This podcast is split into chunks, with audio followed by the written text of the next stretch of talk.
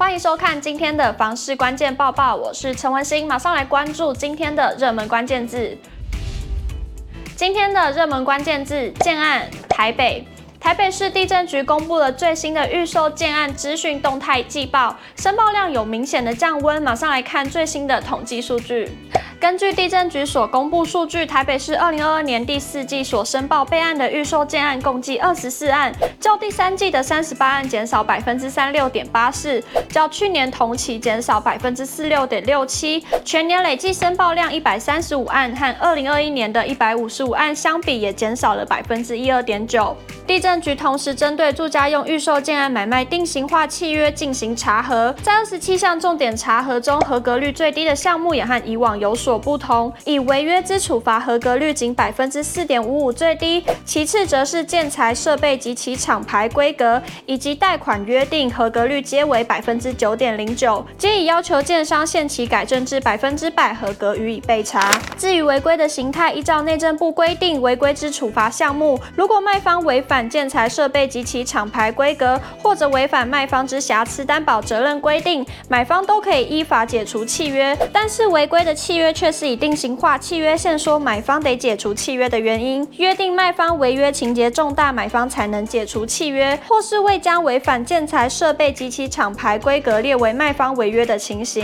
建材设备及其厂牌规格部分常见的错误样态为未名列同级品之品牌而赋予卖方得以其他不特定厂。牌商品代替，以及未经买方同意于本文或建材设备表载明得使用同级品或扩张不可规则卖方之事由。最后看到贷款约定部分的常见错误太样，包含以定型化契约剥夺卖方恰定办理之贷款金额少于预定贷款金额，买方可以原承诺贷款相同年限及条件分期清偿之权利。卖方将买方违反所有与贷款有关之约定，或消费者未缴纳其他费用，均视为买方违反付款条件及方式，并向买方主张解约契约及违约金。而预售市场常见的购物预约单，北市地震局也查查核了七个建案，分别落在内湖区、北投区及大安区。其中，除一建案在预约单中因内含逾期未补足定金或签约将没收定金的条款，不符合相关规定，剩下的六案都符合规定。平均地权条例修正案在今年一月三读通过，不过相关执法还要再持续讨论。而此次修正案的预售屋净值换约影响，显见在去年就已经开始发酵。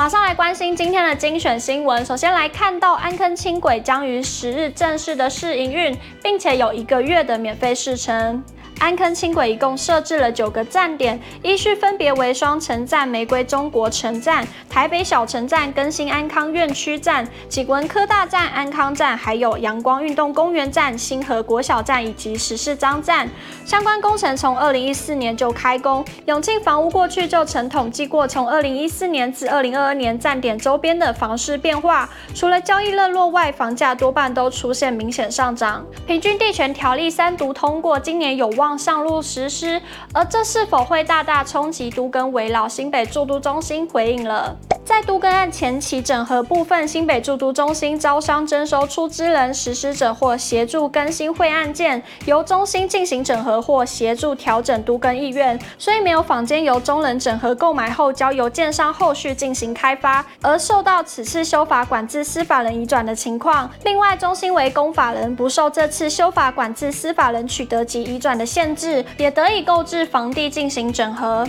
最后来看到台中雾峰区六股路拓宽工程的最新动态。台中市政府建设局表示，雾峰区六股路为中正路台三线往中投公路台六三线的主要道路之一，通行车辆多，道路狭小，尖峰时段易拥塞，因此推动拓宽工程，将六股路与中正路口长约一百一十公尺路段，宽度由约五公尺拓宽为约十公尺。二月六号开工，预计八月底完工，到时将大幅疏解交通瓶颈，并提升通行安全。